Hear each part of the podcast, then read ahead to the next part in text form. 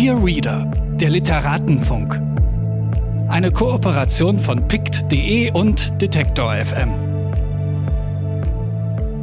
Herzlich willkommen. Mein Name ist Mascha Jakobs und ich spreche in diesem Podcast mit Autorinnen und Viellesern über ihre Lesebiografie, darüber, wie das Lesen ihr Schreiben bestimmt, wie sie ihr Bücherregal organisieren und was sie am liebsten lesen.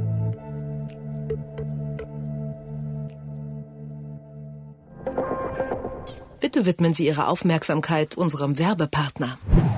YourBook ist Online-Buchhandlung und Lesecommunity in einem.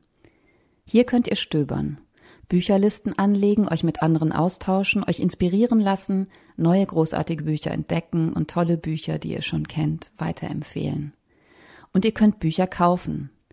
Wenn ihr eine unabhängige Buchhandlung als eure Lieblingsbuchhandlung festlegt, verdient die bei jedem eurer Käufe 15 Prozent mit und sogar 25 Prozent, wenn ihr auf Empfehlung dieser Buchhandlung kauft.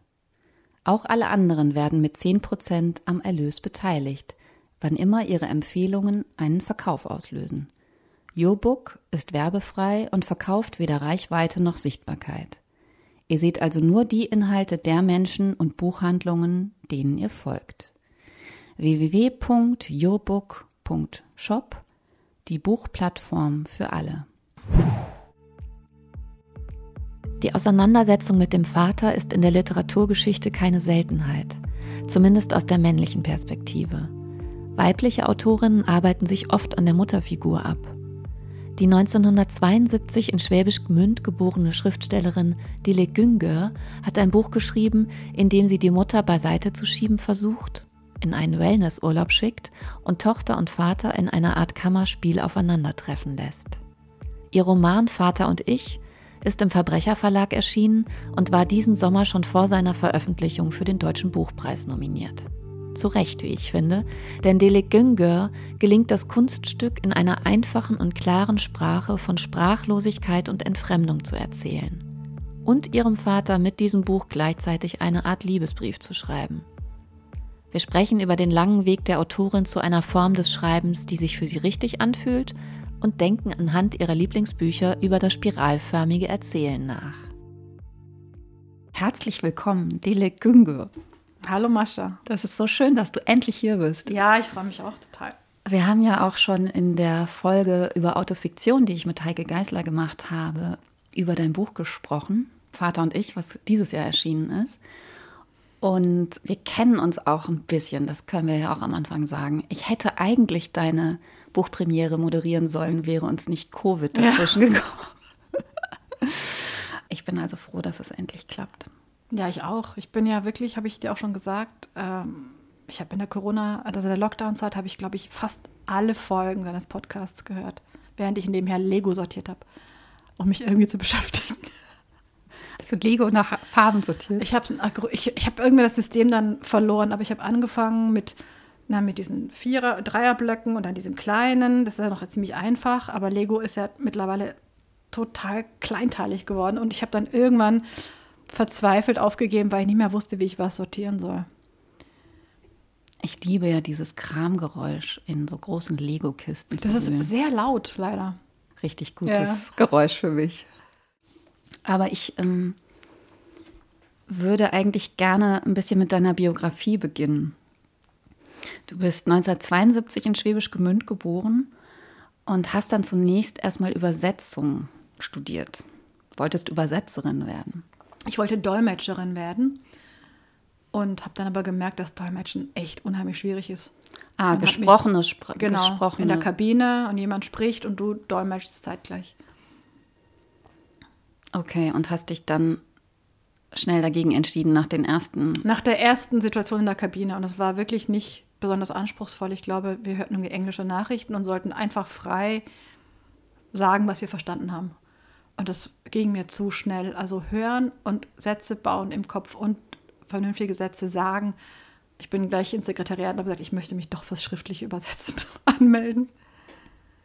Und hast du dann als schriftliche Übersetzerin gearbeitet? Ich hab, nee, ich habe Diplom gemacht und habe dann ähm, bei meinen Kommilitonen, die schon Diplom gemacht haben, war mit denen befreundet und dann sah ich, wie die da so alleine in ihrer Schreibkammer sitzen und dann mit der Post den Originaltext bekommen, dann übersetzen und zurückschicken und dachte, die sehen niemanden, die sind die ganze Zeit alleine. Schrecklich. Und ähm, wollte das, ich war erstens keine gute Übersetzerin und ähm, ich wollte auch so nicht arbeiten. Und du bist Was dann richtig gut gelungen ist. genau, jetzt sitzt du wieder alleine zu Hause und schreibst Bücher Ja. aus. Ja, ja, es ist mir aber auch erst Jahre später aufgefallen, dass ich da genau so arbeite jetzt. Aber es gab Zwischenschritte. Du hast dann als Journalistin gearbeitet für die Berliner Zeitung. Und hast da auch schon, und darauf will ich eigentlich hinaus, schon 2001 eine Kolumne über deinen Vater geschrieben. Und dein aktuelles Buch im Verbrecherverlag erschienen, das ist das zweite Buch im Verbrecherverlag, heißt ja auch Vater und ich. Das heißt, das scheint dich schon länger zu beschäftigen. Ja, und ohne dass ich es gemerkt habe eigentlich. Also diese Vaterkolumne in der Berliner Zeitung, die ist mir so passiert.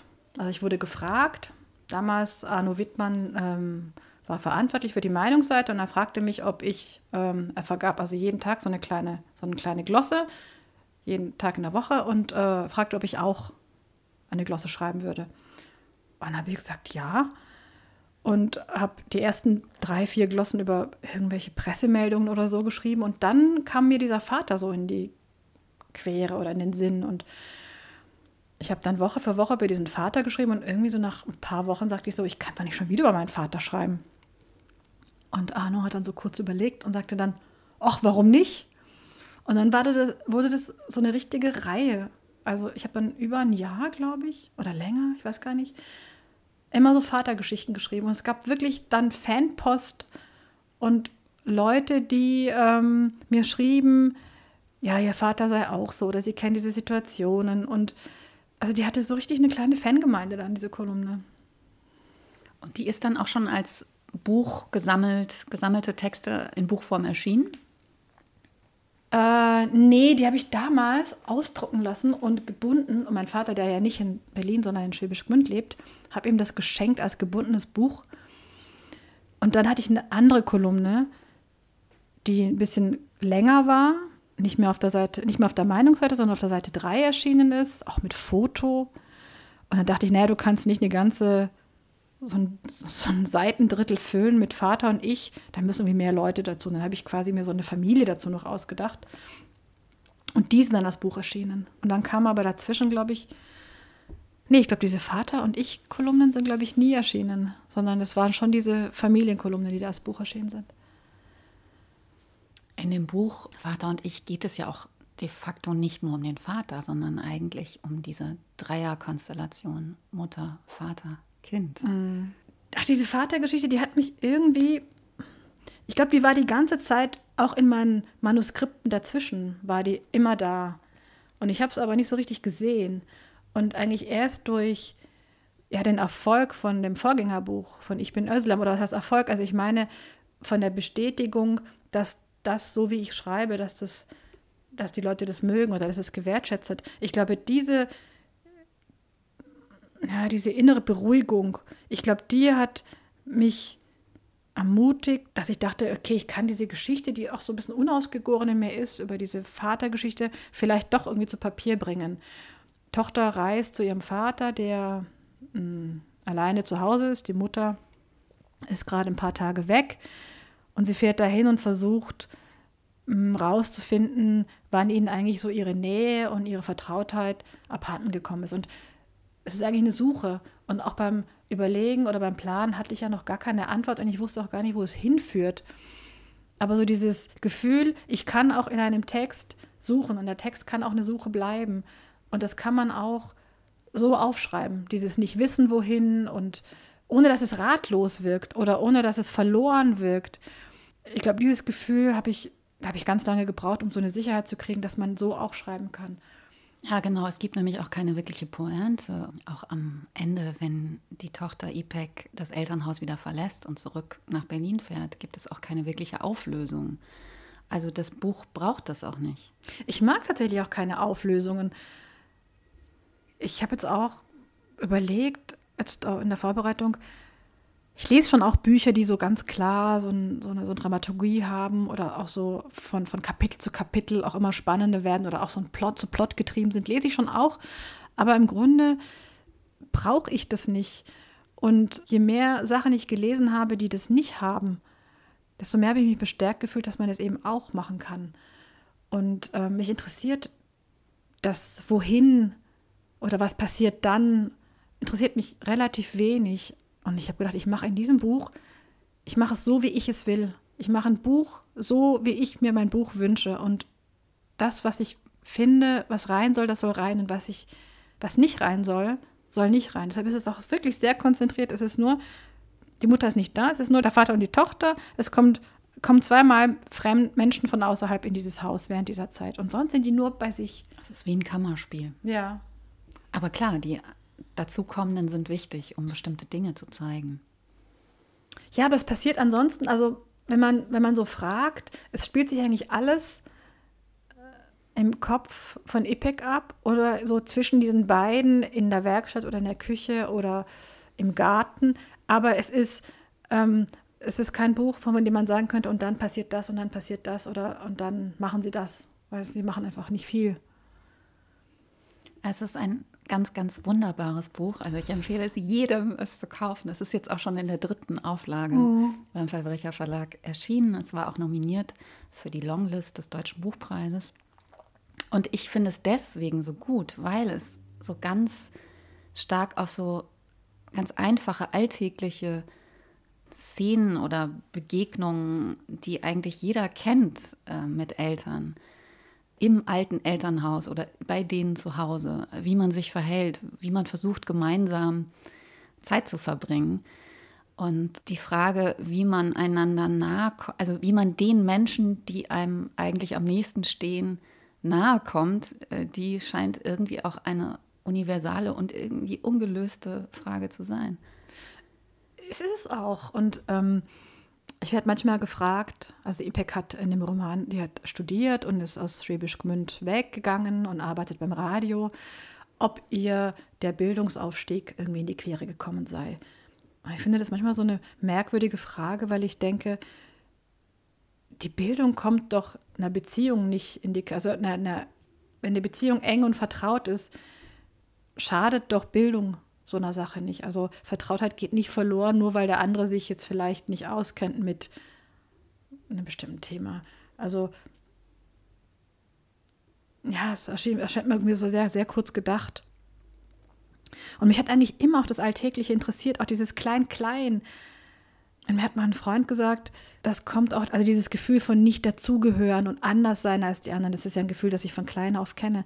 Und ich habe eigentlich immer genau geguckt, wie sehen die anderen aus? Was essen die? Was haben die an? Was haben die für Schuhe? Was haben die für Taschen?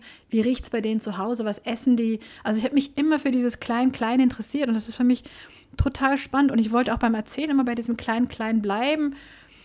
Mm, und da braucht es aber tatsächlich erst irgendwie einen Verlag, wie den Verbrecherverlag, der das auch gewertschätzt hat, weil ich habe ja eine Zeit lang gehabt, wo, äh, wo ich ganz viele Absagen immer bekam und auch immer dachte, ich kann es eigentlich nicht so richtig, weil es ist keine richtige Literatur, weil es ist vielleicht doch zu privat und vielleicht doch zu klein oder vielleicht doch zu sehr Nabelschau oder doch zu sehr bei mir selbst und nicht so wie ein Roman sein muss und keine richtige Literatur.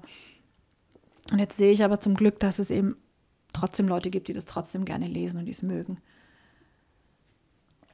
Haben wir dich eigentlich richtig einsortiert, Heike und ich, in unserem Gespräch über Autofiktion? Also sind das persönliche Erlebnisse, die du trotzdem fiktionalisierst?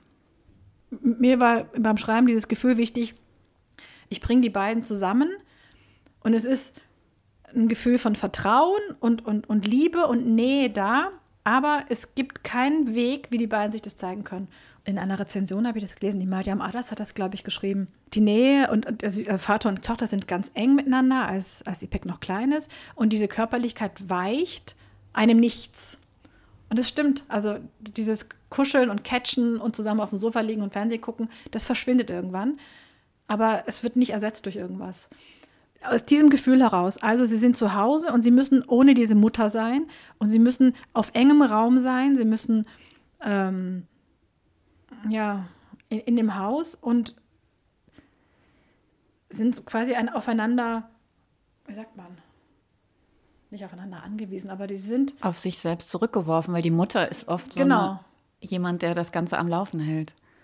Also ja, in die diesem auch, Buch. die auch die Kommunikation vielleicht gar nicht zwischen denen so richtig ermöglicht, aber dadurch, dass sie selber so viel redet und immer so präsent ist und so viel Raum einnimmt, können die beiden auch so um sie herum schwirren und müssen gar nicht miteinander reden, sondern die Mutter, die managt das schon alles.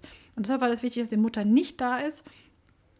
Und also dieses Gefühl, was ich, wovon ich gesprochen hatte, es muss so ein Gefühl von, wir sind jetzt miteinander hier und wir müssen irgendwie miteinander zurechtkommen, diese drei, vier Tage. Ähm, und dann überlege ich, was, was würden die machen? Was, also vom Gefühl her stimmt, es ist vielleicht tatsächlich, also vom Gefühl her ist es ein sehr autobiografischer Roman, aber nichts davon hat sich so ereignet. Aber ich überlege, wie wäre das? Die gehen jetzt in diese Werkstatt, er arbeitet, sie denkt, ich helfe ihm vielleicht irgendwas. Und das sind alles ausgedachte Momente, die ich brauche, um dieses Gefühl von, sie versuchen beide irgendwie Kontakt aufzunehmen oder sich ihre Nähe oder ihre Zuneigung zu zeigen, aber es ist immer so ein bisschen unbeholfen, es ist immer so ein bisschen linkisch. Es klappt nicht so richtig und sie ist ja auch jemand, der mh, mm, auch so ein bisschen in sich gekehrt ist und verschlossen ist und auch nicht so aus sich heraus kann. Also ich schaue immer so ins, ins Innere und dann suche ich mir Situationen, die das verdeutlichen.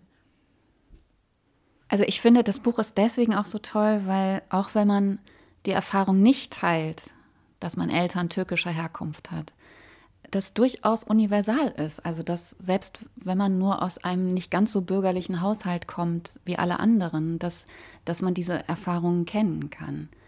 Also ist dir als Kind, ist dir das dann schon klar geworden, dass das vielleicht auch nur eine Fiktion ist, äh, dass dieses wir und sie und so weiter, dass es ja überhaupt nicht stimmt und viel Nee, ich bin wirklich in ganz vielem ein totaler Spätzünder. Also es ist mir echt sehr spät erst klar geworden, dass, obwohl ich das ja gesehen habe, ne, dass nicht alle meine Klassenkameradinnen und Klassenkameraden, dass nicht alle Kinder gleich leben, dass nicht alle ein Haus mit Garten und Aquarium haben. Trotzdem war das für mich die Deutschen. Andererseits habe ich mich getroffen gefühlt, wenn jemand sagte, die Türken. Also man kann wirklich in so einer Widersprüchlichkeit auch leben. Also du kannst sehr verallgemeinernd sein, aber dich selber gekränkt fühlen, wenn jemand dir gegenüber verallgemeinern ist, aber trotzdem nicht sehen, dass du verallgemeinerst. Und ich bin immer sehr glücklich, wenn mir solche Sachen so plötzlich so aufgehen. Und das sind ja oft so Momente, wo es plötzlich so, ja, so wirklich, wie man, mit einem Schlag wird einem das klar. Das hat bei mir ganz lange gedauert, da war ich, glaube ich, schon erwachsen, dass ich, als ich gemerkt habe, die sind ja auch alle unterschiedlich. Und ähm, dieses universelle glaube ich, ist mir deshalb gelungen, weil ich versuche, wirklich sehr, sehr, sehr genau zu sein. Und alles, was überflüssig ist, deshalb ist das Buch auch so kurz. Also ich habe beim, beim Überarbeiten merke ich immer, das, ist, das hast du hier schon gesagt. Das bedeutet ja das schon. Oder das kannst du auch, das versteht man schon. Also ich kürze sehr viel. Und mm, auch wenn ich so im richtigen Leben unheimlich viel rede und schnell rede und auch gerne rede, erscheint mir das geschrieben immer sehr geschwätzig, wenn ich zwei Sätze zu viel habe. Je genauer das wird, finde ich, desto mehr fällt, ähm, fallen diese ganzen Attribute ab, die man dem so, so andichtet, also dieses Türkisch oder Arbeiterklasse oder Gastarbeiterkind oder all das. Äh, weil das, was ich beschreibe, ist eine Demütigung oder eine Kränkung oder eine Sehnsucht oder äh, ein Gefühl, nicht zu genügen oder nicht zu sein wie die anderen. Und wenn man das irgendwie genau beschreibt, weil die Gefühle kennen wir ja alle. Ich finde, das ist sehr verbindend. Also das Gefühl wieder zu erkennen. Und dann ist es aber plötzlich in einem ganz anderen Milieu und dann spielt das Milieu schon fast gar keine Rolle mehr. Also dann spielt das Türkische gar keine Rolle, weil dieses Gefühl, Papa sieht mich nicht oder ähm, er gibt mir jetzt, er umarmt mich nicht, sondern er gibt mir ganz komisch die Hand. Das wird dann einfach so eine Reaktion, das wird eine Handlung zwischen zwei Menschen und nicht mehr islamische Tradition oder ich weiß nicht was. Also es verliert dann plötzlich all diese Etiketten, die man so im Kopf hat. Absolut. Also genau das äh, war wirklich mein Gefühl beim Lesen. Krass, dass dir das gelungen ist, wirklich. Und dennoch sind da natürlich Diskriminierungserfahrungen. Also ich möchte das nicht alles über einen Kamm scheren. Natürlich sind da Diskriminierungserfahrungen beschrieben, die ich nicht kennen kann, die mir aber auch total nahe kommen. Ja, manchmal denke ich, vielleicht ist es auch egal, was dieses Gefühl ausgelöst hat. Also dieses Gefühl von Kränkung oder Demütigung oder nicht ernst genommen oder jemand spricht für dich. Das kennen wir doch alle. Und da versuche ich so, ja, so an den Kern des Gefühls zu kommen. Oder so eine Situation zu beschreiben, in die man sich hineinversetzen kann, ohne dass man denkt, ja, das betrifft mich nicht, weil ich bin ja nicht aus einer türkischen Familie. Und das ist mir aber schon ganz früh so gegangen, also auch bei den Lesungen aus den Kolumnen, dass Leute nach der Lesung dann zu mir kamen und sagten, ja, ich komme aus, nicht aus einer türkischen Familie oder meine Tante Gisela, die ist genauso. Und es war für die Leute, also mich hat es nicht so gewundert, aber für die Leute war das offenbar so ein Buch mit türkischem, also Autorinnen, Autorin heißt Dilek Güngör und das Buch heißt, weiß ich nicht, meine türkische Familie oder, habe schon vergessen, wie der Kolumnenband hieß. Ähm, also so eine türkische Verpackung und man schlägt auf und es ist tatsächlich eine türkische Familie und die haben auch türkische Namen. Aber was da beschrieben wird, das kenne ich. Und das war, glaube ich, für viele Leute so verblüffend, dass man sich erkennt in etwas, was einem total fremd erscheint. Du hast ja auch für 10 nach 8 äh, auf Zeit Online die mhm. feministische Kolumne, die ich mit ganz fantastischen Frauen zusammen mache, ähm, eher theoretische oder essayistische Texte geschrieben, die eigentlich auch versuchen, diese Widersprüchlichkeit, ähm, also einerseits die Anrufung, dass man mit einem türkischen Namen ja jetzt hier türkische Themen abdecken kann und dann gleichzeitig ähm, die Abwehr dagegen und trotzdem irgendwann zu merken, dass äh, diese Andersartigkeit, auch wenn sie nur von außen an dich gerichtet wird, auch irgendwie dann zu einem Teil deiner Identität wird. Also all diese Fragen, die hast du da auch so wunderbar klar und aber eben widersprüchlich äh, zeigen können. Und das dann nochmal in Literatur zu bringen, ist ja nochmal ein nächster Schritt. Und das ist dir, also ich wiederhole mich. Ich finde dieses Buch total fantastisch. So, jetzt äh, höre ich auch auf, dich zu stressen mit dieser Lobhudelei und gehe nochmal auf das Vaterthema zurück. Der Vater steht ja auch symbolhaft für das Patriarchat. Ist das beim Schreiben auch durch deinen Kopf geschossen? Ich hatte einen Moment Angst beim Schreiben, dass ich dachte, die Leute denken vielleicht, oh Gott, Vater, Tochter, türkischer Vater, das ist irgendeine Befreiungsgeschichte oder äh, Emanzipation und äh, Brüder und also all das, was man immer so, wovor ich mich eigentlich immer fürchte, dass die Alle Leute. Klischees. Ja, aber ich meine, es kommen einem ja ganz viel so Gedanken beim Schreiben. Wo wird das nachher einsortiert? Wie wird das verstanden? Ah, da muss man irgendwie, das habe ich dann so von mir weggeschoben. Es gibt ja sogar die Szene, wo du beschreibst, wie türkische Frauen, äh, mhm. also nicht ganz allgemein, sondern eben in dieser Geschichte, äh, über ihre Männer sprechen. Und die eigentlich auch die ganze Zeit auch vor ihnen als Schwachköpfe bezeichnen. Also das ist ja fast ein Gegenbild gegen diesen starken, gegen dieses starke Narrativ eines, eines Richtenden und mhm. irgendwie herrschenden ja, Vaters. Also ich tue mir auch immer schwer, wirklich allgemein irgendwas zu sagen. Also ich habe immer ganz viel Einwände in meinem Kopf, bevor ich so einen Satz sage. Deshalb kann ich eigentlich auch nur Dinge gut beschreiben, die ich wirklich sehr gut kenne. Und zum Beispiel dieses, dieses Gespräch zwischen diesen Schwestern, die sich so lustig machen über ihre unfähigen Männer, das sind Dinge, die kenne ich gut und ich weiß, ich kenne Frauen, die so sprechen. Ich würde aber jetzt nie sagen, ja, das, das, der türkische Mann ist nur nach außen hin stark und in der Familie ist er schwach oder so. Und trotzdem habe ich manchmal so eine Bewunderung für Leute, die das können. Ich denke, die sind, ich denke mal, die wissen viel mehr. Die müssen viel mehr Wissen haben oder viel mehr mh, hm, Referenzen. Aber so, wenn man sowas behaupten will, muss man ja viel mehr Zahlen haben oder viel mehr Sachen, die einem das dann so ein bisschen so, so ein Backup haben oder so. Und da ich das nicht habe, versuche ich das immer so ein bisschen so kleiner oder in meinem, in meiner Dimension zu erzählen. Aber ich bin immer so, stehe immer mit offenem Mund vor Leuten, die dann sagen, ja, die SPD kann man nicht wählen, weil. Und denke ich so, wie, wieso trauen die sich das? Wieso traue ich mich das nicht? Wieso kann ich nicht mal so auf den Tisch hauen und mal sowas sagen? Und ich denke es ja noch nicht mal. Also ich, ich versuche mich wirklich abzusichern bei den Dingen, die ich sage. Weil es ist ganz oft, denke ich, man sagt, also ich denke das ganz oft, ich sage einen Satz und denke, genau das Gegenteil stimmt auch. Ja. Oder eigentlich stimmt gar nicht, was du gerade gesagt hast. Ja.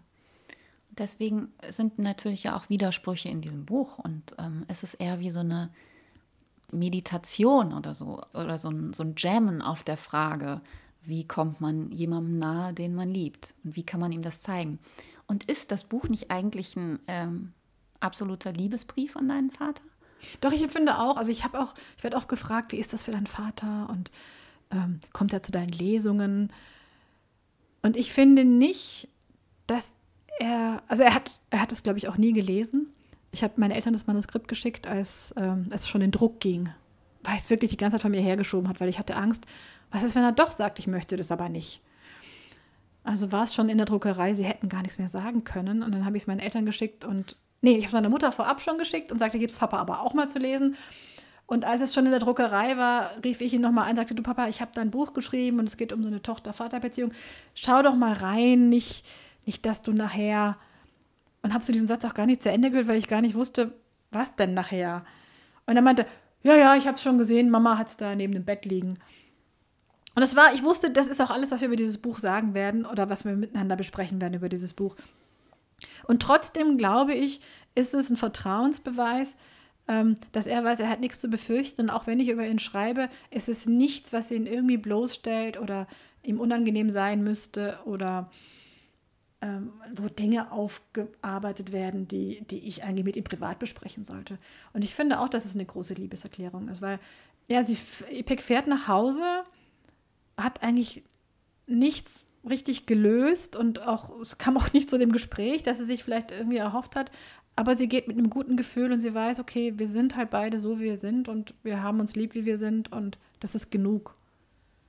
Ja, und die Frage, die die ganze Zeit irgendwie offen bleibt, ist eigentlich durch das Buch an sich beantwortet. Ja, ich mag Weil es verschiedene Formen gibt. Eben. Und es gibt auch diese eine Antwort nicht. Also es ist nicht, das, es ist nicht der Bildungsaufstieg der Tochter und es ist nicht die türkische Herkunft des Vaters und es ist nicht, dass er als Gastarbeiter nach Deutschland kam. Es gibt nicht diesen einen Grund. Und wir finden ihn auch nicht. Und ich will auch gar keine Antwort geben am Ende. Sie sind halt, und ich hoffe, dass dadurch vielleicht auch klar wird, sie sind miteinander so, weil sie halt beide so sind. Also die Tochter ist, wie sie ist und der Vater ist. Und deshalb kommen die nicht zusammen. Und es ist nicht, es sind nicht nur, es sind sicher auch die äußeren Umstände, aber es gab nicht diesen einen Grund. Ich habe ja gerade angefangen zu erzählen, dass du eigentlich Übersetzerin werden wolltest, dann Journalistin wurdest. Du hast aber auch noch in England Ethnic and Racial Studies mhm. studiert. Also das heißt, du hast schon auch das theoretische Wissen zu all diesen Fragen der Identität. Aber versuchst du die dann beim Schreiben sozusagen wegzulassen? Oder wie ist das überhaupt, während du das Buch schreibst? Erinnerst du dich, was du gelesen hast? Nee, ich bin eine ganz, ganz faule Schreiberin. Also wirklich, ich recherchiere nicht. Ich lese auch nicht parallel Dinge dazu. Ich, ich empfinde das dann als Arbeit ich empfinde das dann als, also ich denke immer, es ist wie Diplomarbeit, wenn man quasi liest. Und also ich weiß, ganz viele meiner Freundinnen machen das so. Die lesen jahrelang und die recherchieren, die gehen in Archive und sammeln sich Sachen zusammen und schreiben dann grandiose Bücher. Aber das ist für mich überhaupt nicht das, was ich will. Und das Schreiben ist für mich eigentlich so Klarheit im Kopf schaffen.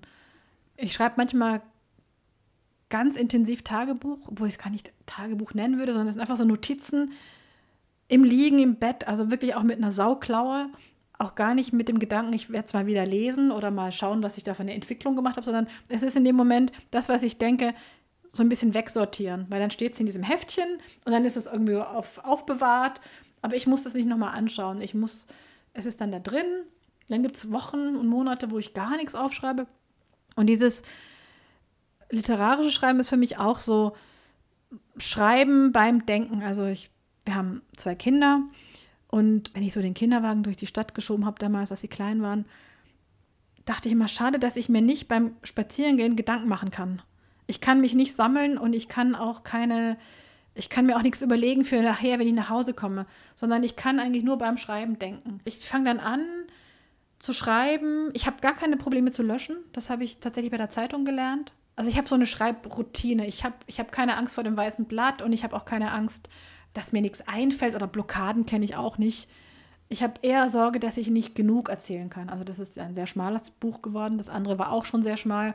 Ich bin, glaube ich, niemand, der, ich kann keine 300 Seiten schreiben. Und ich bin dann wirklich ganz für mich, ja, höre dann auch keine Musik. ich gucke eigentlich die ganze Zeit nach innen und ich zeige es auch niemandem. Also wirklich, bis ich fertig bin. Und dann gebe ich es auch wirklich nur Leuten, denen ich wirklich vertraue und auf deren Meinung ich sehr viel gebe. Also ich bin auch jemand, der so, auch früher an der Uni oder an der, an der Schule, wenn ich fertig war, war ich fertig. Ich, ich gebe es dann ab und ich denke so, das, das muss jetzt reichen. Das muss jetzt so stimmen, das muss jetzt passen, das stimmt so. Ich bin keine, ich bin nicht gründlich und ich bin nicht pingelig und ich bin nicht übermäßig fleißig. Äh, es gibt so einen Moment, wo ich denke, jetzt bin ich fertig. Und dann ist es fertig. Fantastisch. Sehr beneidenswert. Ja, aber äh, ich denke immer, so arbeiten richtige Schriftstellerinnen nicht, oder? Richtige Schriftsteller. Ich hatte immer so eine Vorstellung, die haben dann so Karteikarten an der Wand und die haben da so einen Plot und die kennen ihre Charaktere und die wissen, wie ein Dialog sein muss und, und die wissen, wie man das macht. Und die schreiben nicht drei Seiten am Tag und klappen das Laptop zu, sondern die wissen auch, wo es hingeht und die wissen auch, wie viele Kapitel sie haben. Ich glaube, Hannah Arendt hat das auch mal gesagt.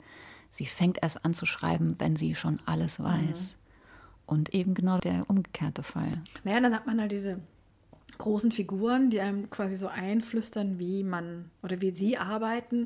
Und dann denkst du, ich arbeite so gar nicht. Und dann irgendwann so diese Ruhe zu kriegen, sagen, ja, ist egal, du machst das so, du schreibst halt 98 Seiten und die anderen schreiben halt 300 Seiten. Es ist alles in Ordnung.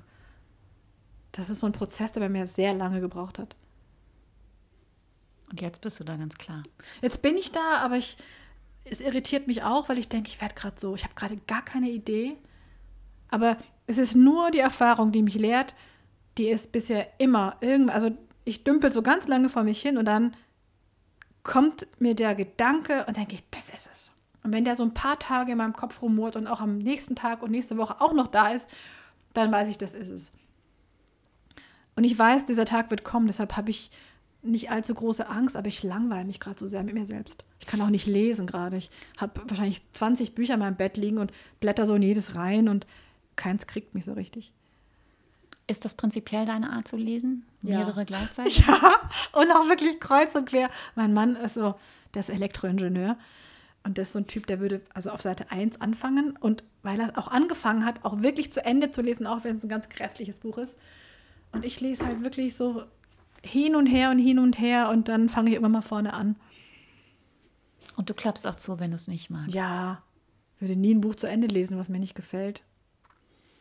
Und kannst du sagen, woran das dann bei dir liegt? Also ist das so was ganz Idiosynkratisches, dass man auch bestimmte, eine bestimmte Wortwahl nicht mag oder eine bestimmte formale Entscheidung falsch findet?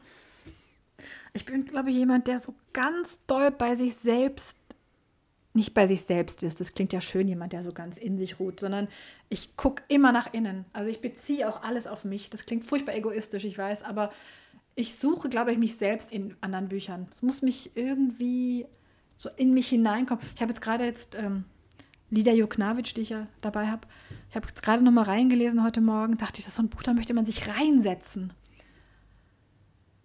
Das heißt äh, Chronology of Water. Ja. Ist nicht übersetzt ins Deutsche. Obwohl das ein totaler, also zumindest ähm, Underground-Hit in den USA war, ich glaube schon 2011. Lydia Jegnavic. Mhm. Erinnerst du dich, wann du es zum ersten ja, Mal gelesen hast? War auch so eine Zeit, wo ich glaube ich, ähm, nee, ich glaube, es war eine richtig unangenehme Zeit. Das war, glaube ich, als alles, also ich hatte zwischen diesem, meinem allerersten Roman mit dem grandiosen Titel Das Geheimnis meiner türkischen Großmutter und äh, ich bin Özlem liegen ja 2007 bis 2019, zwölf Jahre, äh, wo ich auch sehr eifrig war und viel gearbeitet habe und viel geschrieben habe, aber alles immer abgelehnt wurde. Aus den unterschiedlichsten Gründen, von den unterschiedlichsten Verlagen. Und es war so ein Moment, wo ich glaube schon gedacht habe, ich, ich höre auf zu schreiben. Ich kann es nicht. Dieser Großmutterroman hat sich damals 30.000 Mal verkauft und über Jahre. Und ich hatte, gut, es war jetzt halt irgendwie ein Glücksgriff du hast halt mal was geschrieben und es war toll oder hat sich gut verkauft, aber du kannst es eigentlich nicht. Ich hatte schon überlegt, ob ich nicht was anderes mache. Und räumte, glaube ich, irgendwie Kleiderschrank um oder sortierte mal Wintersachen aus oder irgendwas, was man so tut, um sich zu beschäftigen. Und schaute TED Talks. Und kam ganz zufällig auf diesen TED Talk von Lydia Joknavic, der heißt, äh, ich glaube, der heißt The Beauty of Being a Misfit. Und sie beschreibt in diesem Talk ihr Leben ihre Biografie, also ihre Eltern waren beide Alkoholiker.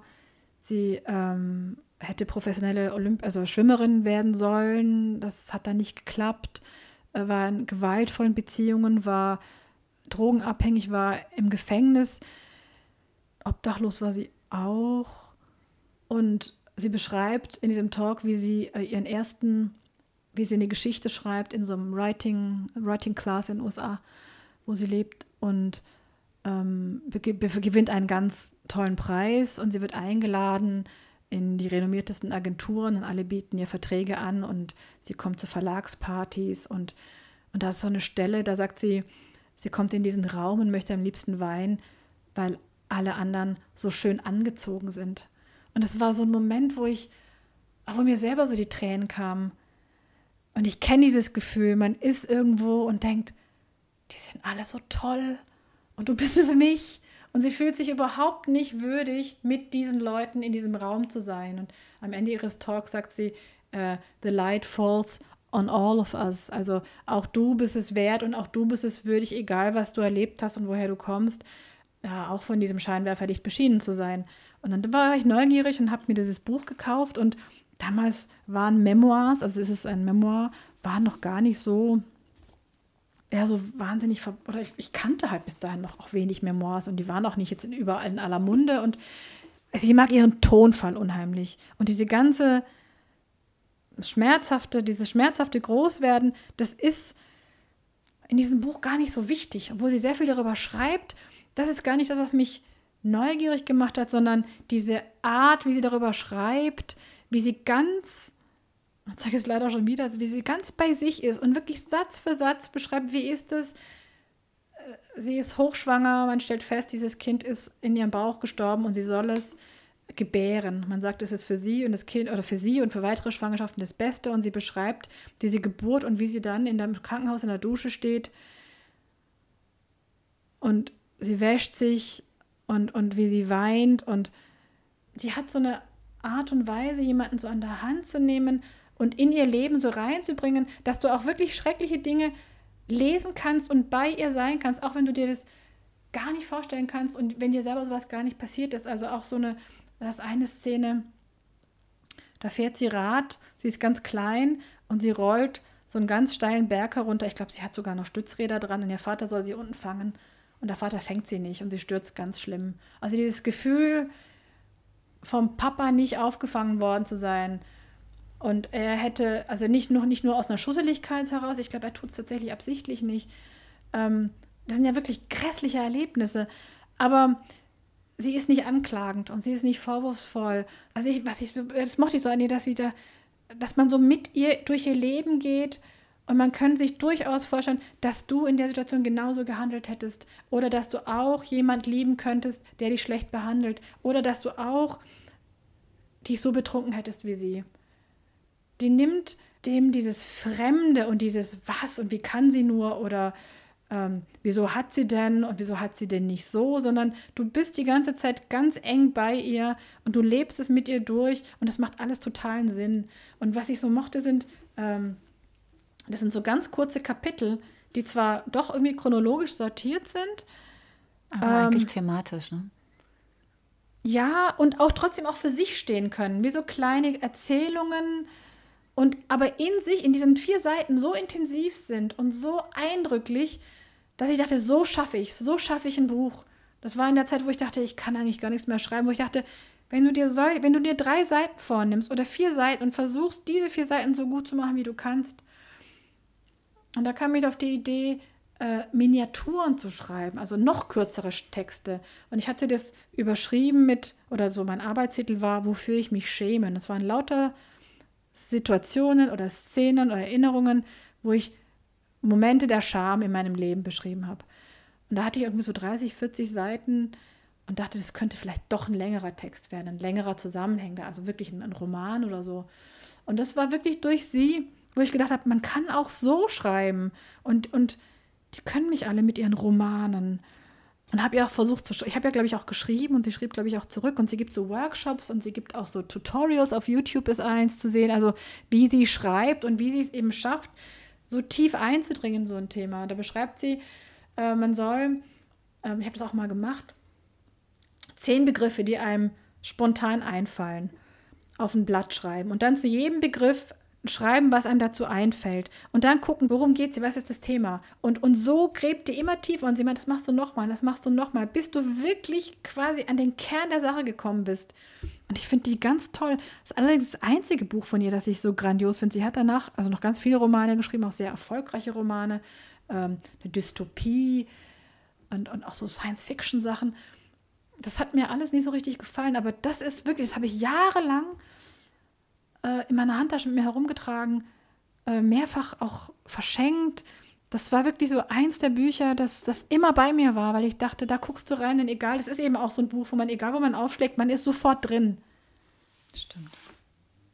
Es ist fast schwierig, schwer dafür Worte zu finden. Es ist ja sehr intim, was sie beschreibt aber sie wechselt auch immer zwischen so einer direkten Leserinnenansprache und sowas, was man vielleicht auch böse so als Self-Help, so also jeder hat seine Geschichte zu erzählen, auch du kannst das, also sowas empowerndes und aber auch so ganz lakonischen und wirklich harten und krassen Sätzen.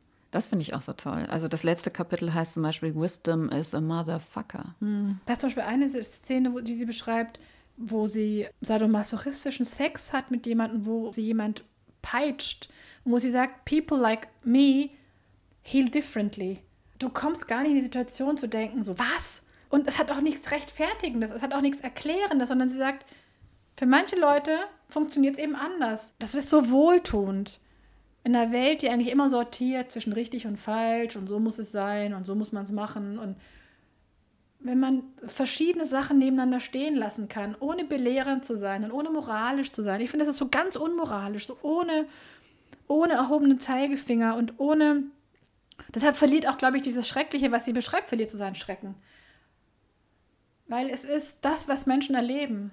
Wer das auf die Spitze treibt, äh, dass man gar nicht bewertet und ähm, Dinge fast seriell aneinander reiht, ist der zweite Autor, mhm. den du mitgebracht hast. Genau. Edouard Levé. Ja. Autoporträt oder Selbstporträt bei Mattes und Seitz in der deutschen Übersetzung erschienen. Das ist eins der Bücher, das ich von Arno Wittmann geschenkt bekommen habe. Arno hat die äh, tolle Eigenschaft, dass wenn er was Tolles liest, mir das also über Jahre jetzt nicht mehr so häufig, aber früher alles geschickt hat. Also ich hatte jede Woche irgendwie oder postalisch. Wirklich also, mit einem Umschlag, also auch so ganz lieblos, so zack in so einem braunen Umschlag im Briefkasten oder wenn wir es gesehen haben. Ich habe, weiß nicht, wie viele Bücher ich von ihm habe. Das ist eins davon. Und immer wenn es von Arno kommt, habe ich gedacht, auch Bücher, die ich nicht mochte, da dachte ich so, es muss doch irgendwas drin sein, sonst hätte er es mir doch nicht geschickt. Manchmal war es aber auch nur das, das Coverbild oder der Titel. Ähm, und er ist auch nicht gekränkt, wenn ich es dann nicht mag. Aber das ist eins, das fand ich ganz toll. Und das ist so ein ach, Buch, wo eigentlich, ich, ich wollte sagen, jeder Satz ein Ich-Satz ist, stimmt aber überhaupt nicht. Also er beschreibt zum Beispiel sowas wie, ich schaue lieber nach links als nach rechts. Oder was er für Hemden hat. Oder wie seine Freundschaften sind. Oder die meisten meiner Freunde habe ich kennengelernt, da war ich schon, nee, das, das schreibt er ja nicht, aber äh, ich gehe schnell. Ich bezeichne Leute, die mein Gesprächspartner nicht kennt, nicht mit Namen. Stattdessen benutze ich, auch wenn es schwierig ist, abstrakte Umschreibungen wie der Freund, dessen Fallschirm sich beim Absprung in einen anderen verfangen hat. Morgens bleibe ich nach dem Weckerklingeln eine halbe Stunde lang im Dunkeln liegen. Ich schlafe lieber ein, als dass ich aufwache. Zum Teil sind sie so gedanklich miteinander verknüpft, zum Teil sind sie ganz lose sortiert und du bist die ganze Zeit, also bei dieser Ich-Figur, aber du bist die ganze Zeit bei dir selber. Ja. Und er beschreibt so Dinge, die dir halt selber nie aufgefallen wären. Also zum Beispiel, dass du, weiß ich nicht, dich lieber auf die linke Seite rollst oder dass du lieber kaltes Wasser magst als warmes Wasser. Gut, das sind jetzt sehr krasse Beispiele. Er hat, die sind nicht, die sind nicht so platt, ja, macht das viel schöner. Man lernt ganz viel über sich selbst und ich war, glaube ich, ja, überrascht oder auch sehr froh, Bücher zu finden, ähm, die so ganz losgelöst sind von dem, was ich dachte, wie Bücher sein sollten. Also ich hatte die Ablehnung meiner Texte immer so empfunden, ähm, mein Text wird von den Verlagen immer abgelehnt, weil er kein richtiger Roman ist. Und jetzt fand ich lauter Bücher, die auch keine richtigen Romane sind. Das, das überträgt sich so auf meine Texte. Also ich hatte noch nicht herausgefunden, wie ich eigentlich schreiben will. Ich hatte nur so eine Vorstellung, wie man schreiben muss. Und ich kannte andere Leute nicht, die anders schreiben. Und, und je häufiger ich auf solche Bücher gestoßen bin, deshalb, also das ist für, für mich wie so eine Befreiung zu sehen. Es gibt Leute, die so schreiben, es gibt Verlage, die sowas drucken. Ja, für mich war das eine totale Befreiung. Also dieser Text ist wirklich grandios. Er entwickelt auch so einen guten Humor mhm. durch diese seltsamen Zusammenstellungen von so Geschmacksurteilen, Bekenntnissen, Banalitäten. Also es ist wirklich großartig. Und dadurch, dass er das so lange einfach knallhart durchzieht, habe ich auch danach gedacht, ich, also es, ist, stiftet einen irgendwie an. Man denkt sofort, okay, das muss ich auch aufschreiben. Ja, aber auch so einen genauen Blick zu haben. Ne? Also das mhm. alles wahrzunehmen, alles zu bemerken und alles sich darüber bewusst zu sein. Ich glaube, wir leben ja wahrscheinlich die meiste Zeit des Tages total dumpf vor uns hin, aber das alles zu sehen, das ist echt eine große Gabe. Stimmt, da gibt es auch wieder eine Verbindung zu deinem eigenen Schreiben. Ich möchte noch was vorlesen aus dem Buch, ähm, was ich mir herausgesucht habe, weil man vielleicht sonst nicht so gut versteht, was wir meinen. Ich lese noch mal eine mhm. Stelle vor. Ich finde andere situationsunabhängig schön, mich selbst finde ich nicht immer schön, also bin ich es nicht. Manchmal rede ich mit meinem Schwanz und spreche ihn mit, mit seinem Vornamen an. Ich mag den Geruch nach frisch geschnittenem Heu von ungewaschenen Levis 501. Ich erzähle keine Geschichten, denn ich vergesse die Namen der Leute, erzähle die Ereignisse in der falschen Reihenfolge und kann Pointen nicht setzen. Auf Reisen bereite ich mir selbst Überraschungen. Zum Beispiel beschließe ich zu Momenten, an denen ich es nicht erwarte, dass die Reise zu Ende ist. Bei der Arbeit mit einem Diktiergerät schreibe ich leichter, wenn ich an etwas anderes denke. Ich habe mehrere Briefe geschrieben, um meine Liebe zu erklären, aber keinen am Schluss zu machen. Dafür war meine Stimme zuständig. Ich würde eher einen Kaugummi aus der Nähe malen als Versailles von fern. Um mir Glück zu wünschen, klopfe ich auf Weißes. Ich habe kein Wochenendhaus, denn ich möchte nicht innerhalb von zwei Tagen einen Haufen Fensterläden auf und wiederum zumachen müssen. Und ich würde jemanden dafür bezahlen, ein Landhaus vor meiner Anreise zu lüften, zu heizen und zu putzen, um den Eindruck zu erwecken, das Haus sei bewohnt. Jetzt habe ich ja einmal unwillkürlich ein Und dazwischen gesetzt weil man das machen will, mhm. um es irgendwie zu verbinden. Aber es geht eben genau darum, dass es unverbunden bleibt. Aber es ist interessant, dass du so eine Stelle ausgesucht hast, die für mich ziemlich durchdacht.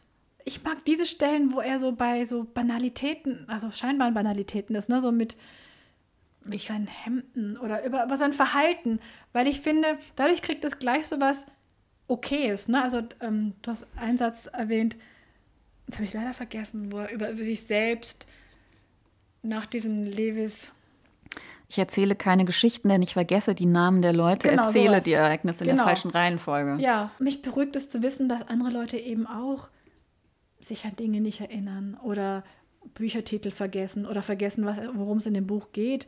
Der Blick auf, auf in sich hinein oder auf sich selbst, als würde man so neben sich stehen und sich beobachten. Vielleicht noch ein besseres Beispiel, um auch an das anzuknüpfen, was du gerade gesagt hast, dass du oft Schwierigkeiten hast, so apodiktische Aussagen zu machen, die so feststehen. Da sagte auch einmal, ich weiß nicht so genau, ob ich New York mag oder nicht. Ja, das ist doch herrlich, oder? Ja, fantastisch. Und du hast noch ein drittes Buch mitgebracht. Ich habe noch ein drittes Buch mitgebracht, äh, ein türkisches.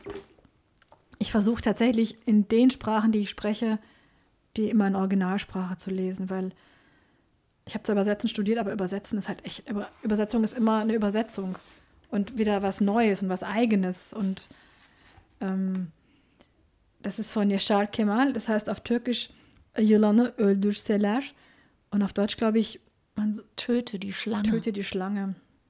Meine Eltern hatten nicht viele Bücher, also wirklich vielleicht so 20 oder so. Und die haben sie sich immer gekauft in der Türkei, wenn wir dann bei Oma und Opa waren also keine Schriftsteller, die sie vielleicht kannten, sondern sie haben sich Leute gekauft, nehme ich an, die halt irgendwie gerade berühmt waren oder da in dem Laden vorrätig und so. Und Yashar Kemal war aber einer von den Autoren, den ich also meinem, aus dem Schrank meiner Eltern hatte. Ich habe auch relativ spät erst angefangen, Türkisch zu lesen. Und Yashar Kemal liebe ich deshalb so, weil es eine Geschichte, die handelt, spielt in, ähm, in Südostanatolien, also ähm, Chukushova heißt die Region, das ist zwischen dem Taurusgebirge und dem Golf von Iskenderun. Das ist um Adana herum, das ist nicht dort, wo meine Familie herkommt, aber nicht weit davon. Und ich tue einfach so, als wäre das die Region, wo meine Familie herkommt, weil die sprechen so wie meine Großeltern in dem Roman oder in allen Texten. Es sind immer einfache Leute, immer so ein bäuerlichen, handwerklichen Milieu, es sind oft so, oft sind es Tagelöhner, oft sind es arme Leute, die beschrieben werden, die auf den Feldern arbeiten. Also in Mehmet Man Falke, das ist, glaube ich, seine erfolgreichste Reihe gewesen, sind es Baumwoll, sagt man, Arbeit, das sind Leute, die auf Baumwollfeldern arbeiten und dann aber diese Baumwolle natürlich immer dem Großgrundbesitzer dann abliefern müssen und auch in seiner Abhängigkeit stehen.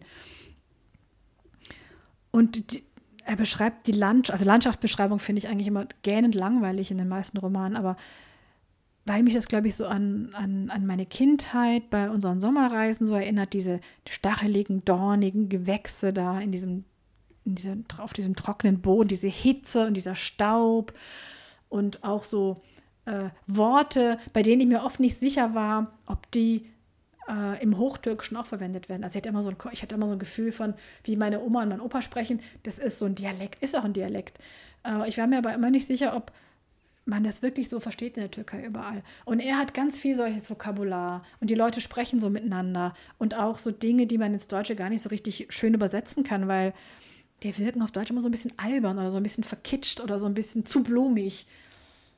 Also wenn man irgendwie so sagt, also wie aus so einer arabischen Übersetzung, so du hast Wangen wie Pfirsiche, das klingt auf Deutsch einfach immer lächerlich, finde ich. Mhm. Also die Figuren in den Romanen oder diesen Geschichten, das ist jetzt eine Erzählung, die sprechen so und ich fühle mich da so zurückversetzt und auch in so eine Vertrautheit, aber auch in so eine Suche. Also ich bilde mir ein, mein Vater wäre so groß geworden weil ich weiß so wenig aus dieser Zeit, aus seiner Kindheit. Also stelle ich mir vor, das wird da auch so gewesen sein wie in diesen Erzählungen. Und es passt auch so ein bisschen vom Milieu und auch von der Gegend und von der Sprache passt es gut. Ja, das nimmt mich nochmal wirklich raus aus meinem Berliner Leben in so eine ganz andere Welt, die ich eigentlich auch nicht kenne. Und ich glaube, das hat auch den Reiz, dieses, äh, diese Traumwelt, die ich mir da schaffe in meinem Kopf. Und ich mag es aber auch, in mich in so einer Fremdheit zu bewegen, die sich aber überhaupt nicht erklären lässt.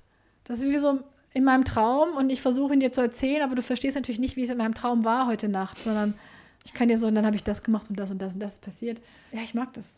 Aber wir müssen nochmal zurück äh, auf Töte die Schlange kommen, mhm. weil auch dort, wir können gleich mal die Handlung erzählen, aber erstmal zum Formalen, arbeitet der Autor wie, ähm, er umkreist auf eine Art das Thema, um das es geht und schickt die, die Figuren in immer ähnliche, aber leicht andere Situationen und ähm, lässt dadurch sozusagen eine innere Entwicklung, eine ziemlich dramatische innere Entwicklung, also es ist eine relativ dramatische Geschichte, äh, für den Leser nachvollziehbar werden. Also es ist auch wie so ein spiralförmiges Umkreisen mhm. eines Themas. Mhm. Und das machen, machen all die Autorinnen, über die wir jetzt hier sprechen. Ja, das ist interessant. Ich glaube, mein Gehirn funktioniert so. Also dieses, Vielleicht gibt es Leute, die auf geradem Weg auf die Lösung kommen. Aber ich glaube, ich laufe so ganz lange darum herum und ich trage mich ganz lange damit und, und habe auch immer das Gefühl, ah, jetzt habe ich es verstanden. Und drei Wochen später habe ich das Gefühl, ah, jetzt habe ich es verstanden. Aber ich bin genau an die gleiche Stelle gekommen und ich habe nichts Neues verstanden. Aber es fühlt sich ganz neu an. Und im Grunde dreht man sich im Kreis. Ja, ja. ist interessant. Und das mochte ich, glaube ich, auch an dieser Geschichte so gerne. Dass, also es ist ein, ein kleiner Junge eigentlich, ne? Der ist neun, ja. als er ähm, beginnt in einem Gefängnis. Und äh, er ist also in Haft. Er hat, ähm, ja, kann ich schon erzählen, ne? er hat seine Mutter getötet. Und dann wird die, na, wird die Geschichte so aufgerollt, wie es dazu kam. Die Mutter ähm, hatte, bevor sie den Vater geheiratet hat, liebte sie jemand anderen. Und dieser Liebhaber kommt eines Tages und erschießt den Vater des Kindes, also den Ehemann. Und jetzt liegt die ganze Familie und das ganze Dorf diesem Kind, er redet ihm ins Gewissen, er muss den toten Vater rächen. Und das erscheint dem Kind natürlich völlig absurd. Und die Mutter sei die eigentliche Schuldige und nicht, also sie durch ihr unehrenhaftes Verhalten sei sie die eigentliche genau. Schuldige und nicht derjenige, der ihr Geliebter, der den Mann ja tatsächlich erschossen hat. Genau, und er, er überlegt, also wie er versucht, äh, überlegt zu fliehen oder mit der Mutter zu fliehen und er kommt aus dieser Situation nicht heraus. Und da gibt es die Großmutter, äh, die ihm ja, also Druck macht, also ihm vielleicht gar nicht, also der wird immer mehr gedrängt, immer mehr gedrängt von allen. Und man ist in so einem, das ist wie so ein, wie so ein, wie so ein, wie so ein Strudel. Er entkommt diesem Strudel nicht und muss es am Ende dennoch tun. Er schießt seine Mutter, weil ihm tatsächlich, weil er nicht weiß, wie komme ich da raus und wie kann ich meine Mutter, also werden immer schlimmere Gerüchte und immer mehr Druck und ja, mich interessiert es, mich interessiert es, wie Leute sowas tun. Und ich tue mir, ich bin auch, ich bin, glaube ich, auch erstmal so ein bisschen zögerlich im, im, im Verurteilen von Gut und Böse und wer ist schuld und sondern ich denke immer, hätte mir das auch passieren können? Hätte ich sowas getan? Ja, und dieser Junge, der dann hinter im Gefängnis landet, weil er seine Mutter umgebracht hat, der hadert ja auch so lange. Und dieser Kampf auch dieser beiden, also Mutter und Sohn, die am Anfang so ganz nah beieinander sind und immer versuchen, aus diesem Dilemma da rauszukommen. Also sie versuchen zu fliehen aus diesem Dorf. Alle ahnen, auch die Mutter weiß und auch das Kind weiß schon sehr früh, dass die Mutter wohl jetzt sterben muss. Hm äh, alle, äh, die Geschichte geht so, dass sie so schön war, dass keiner es schafft, ja. sie umzubringen. Aber sie wissen eigentlich, dass es darauf hinauslaufen wird. Und es geht auch über Jahre, dass er nicht locker gelassen wird. Und die Mutter weiß aber auch, wenn sie jetzt einfach alleine fliehen würde, könnte sie ihr Kind nicht mitnehmen. Und diese Dilemmata, die da in diesem Roman eben, wie gesagt, durch verschiedene Stationen, die zwar immer die gleiche Frage behandeln, aber das so ein bisschen variieren, tatsächlich führt es dazu, dass man sogar verstehen kann, wie dieses Kind das für ihn eigentlich Schrecklichste tut.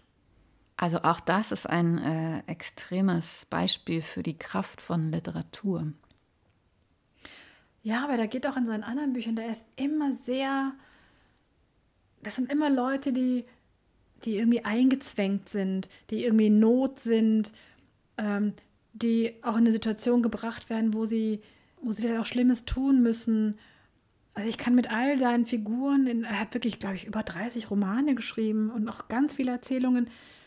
Man fühlt so mit denen mit, aber die, der Mensch wird so sichtbar und der Mensch in, seinen, in seiner Unzulänglichkeit, ja, auch in seiner Feigheit und in seiner Schwäche. Ach, ich mag das. Ich habe das auch wahnsinnig gern gelesen, auch wenn ich natürlich ein bisschen vorsichtig war weil der Ehrenmord und Blutrache ja immer das absolute stigmatisierende ja, Vorteil ja. gegenüber zumindest äh, ländlichen türkischen Regionen ist. Deswegen bin ich jetzt auch ganz, ganz vorsichtig. Natürlich, ich meine, auch bei Ehrenmord ist es, ich meine, wenn wir, jetzt, wenn wir heute erfahren, wie viele Frauen in Beziehungen leben, wo Gewalt, wo sie Gewalt erfahren oder wie viele Frauen umgebracht werden ja. in Beziehungen, das ist gar nicht so lange dass wir darüber sprechen öffentlich. Also es sind vielleicht ein paar Jahre. Äh, und dann regelmäßig zum 8. März gibt es dann immer die neuen Zahlen. Aber ansonsten war das was halt, das machen halt die unterentwickelten Kulturen mit ihren komischen Bräuchen. Aber dass das irgendwie hier stattfindet, auch in Berlin. Und mit, mit, mit dem Titel Ehrenmord kann man das irgendwie auch so, so von sich wegschieben. wegschieben ja, absolut. Als hätte das mit unserem Leben nichts zu tun. Ja. Ja, also ich glaube, da, darüber müssen wir noch ein paar Jahrzehnte sprechen, äh, ja. bis sich da was ändert. Mir fällt dazu nochmal der Podcast mit Christina Klemm. Mhm. Ja, die habe ich auch gerade gedacht. Ein, mhm. wo wir äh, dezidiert genau darüber gesprochen haben. Aber ich ähm, möchte an dieser Stelle sagen, ich schütte dir jetzt noch äh, Sekt nach. Und wir beenden diese Aufnahme. Und ich danke dir sehr. Also auch diese Bücher waren schon wieder echte Geschenke. Oh, danke, Mascha. Ich freue mich sehr. War sehr schön bei dir. Ciao. Tschüss. Nach einer kleinen Winterpause hören wir uns hier bei Dear Reader wieder. Dear Reader, der Literatenfunk. Eine Kooperation von pict.de und Detektor FM.